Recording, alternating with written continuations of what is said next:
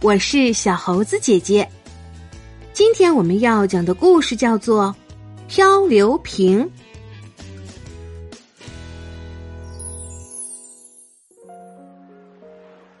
旅行的第八天，同前几天一样，早早开始了。早饭后，所有人都来到了沙滩。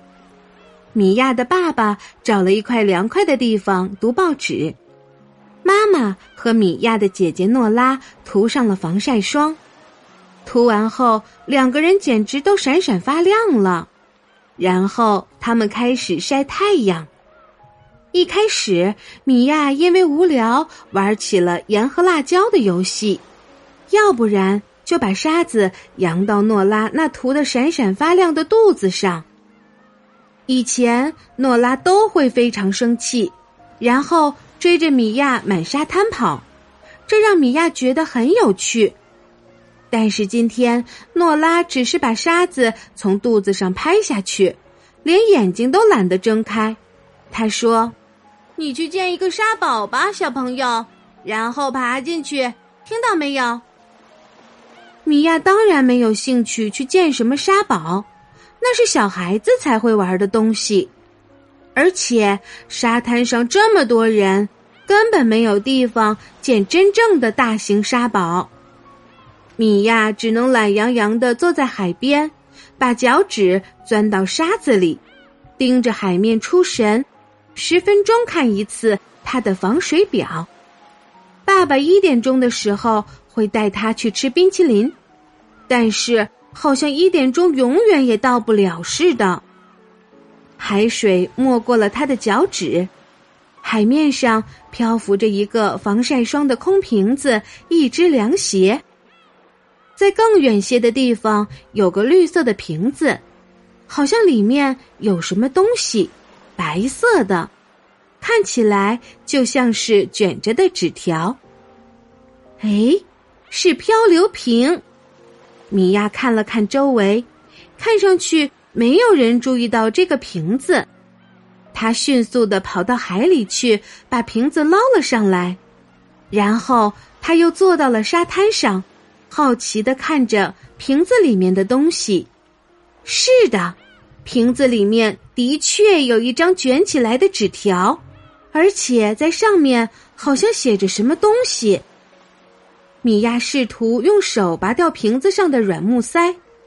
后来连牙都用上了，终于拔了下来。这张纸已经有点潮湿了。米娅把纸条打开，用还沾着沙子的手把它铺平。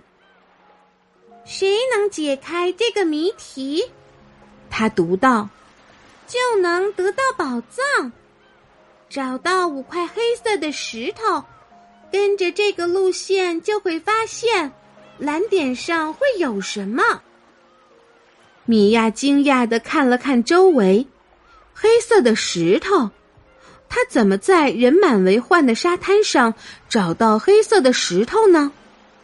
他站了起来，开始仔细的沿着海边寻找。真的，他的右前方就有一块黑色的石头。米娅在两米外又找到了第二块。一位女士正想把她的沙滩包放在上面。第三块石头离得比较远，放在一条毛巾上。第四块在一个沙堡的顶上。米娅把它们拿在手里，向四周看了看。到处都是陌生的面孔。她现在走丢了吗？不是的，诺拉躺在不远处。正要晒后背呢，那么第五块石头在哪儿呢？遮阳伞、光溜溜的肚皮、破旧的报纸，还有，它在那儿。石头又黑又光滑，在一块贝壳的旁边。现在只需要找到有关蓝点的东西就行了。也许是个球。米娅喃喃自语：“或者是条毛巾。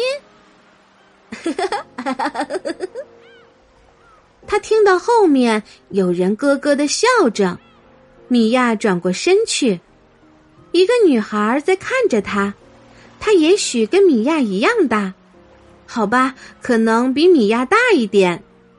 你好，他说：“我是艾塔。”艾塔的泳衣上至少有上千个蓝色的圆点。把宝藏给我，米娅说：“我找到你了。”艾塔笑得更大声了。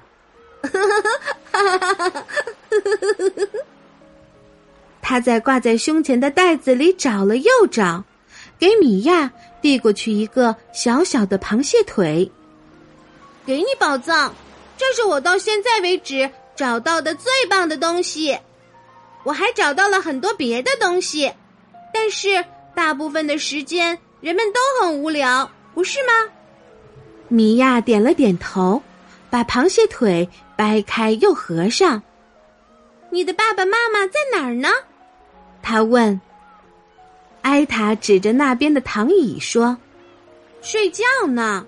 要度过这无聊的时间，人们必须得想点办法。”假期的接下来几天时间里，米娅和艾塔一起制作起漂流瓶来。艾塔负责写信，然后米娅把它扔到大海里。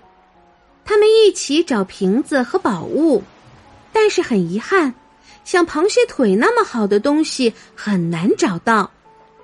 他们把石头涂成黑色，摆成一条石头路，仔细观察着，看谁会从海里把他们的漂流瓶打捞上来。一次，一个男孩捡到了。这个男孩以前总惹他们生气，于是米娅赶紧用沙子把埃塔埋起来，只露出头。这样，埃塔的泳衣上的蓝点就看不到了。这个讨厌的男孩找遍了整个沙滩，就是找不到蓝点。他在那儿傻傻的站着，埃塔扑哧一声笑了出来，沙子都从他身上掉了下来。米娅不得不赶快把沙子堆起来。过了一会儿。那男孩愤怒的把瓶子扔回了大海。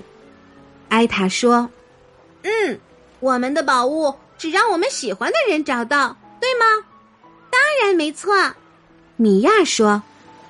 接着，他们开始等待下一个找到瓶子的人。亲爱的小朋友，你见过漂流瓶吗？漂流瓶也叫许愿瓶。来自西方的中世纪，那个时候交通和通讯都十分的不发达，漂流瓶是人们穿越广阔大海进行交流的一种休闲手段。在密封的漂流瓶中会有写着信息或衷心祝福的纸条。如果发现一个从未知领域而来的漂流瓶，对于古代水手而言，可能会发现一个神秘的宝藏呢。好啦，今天的故事就是这些内容。喜欢小猴子姐姐讲的故事，就给我留言吧。也欢迎你把今天的故事分享给你的好朋友们。关注小猴子讲故事，收听更多精彩内容。我们明天再见。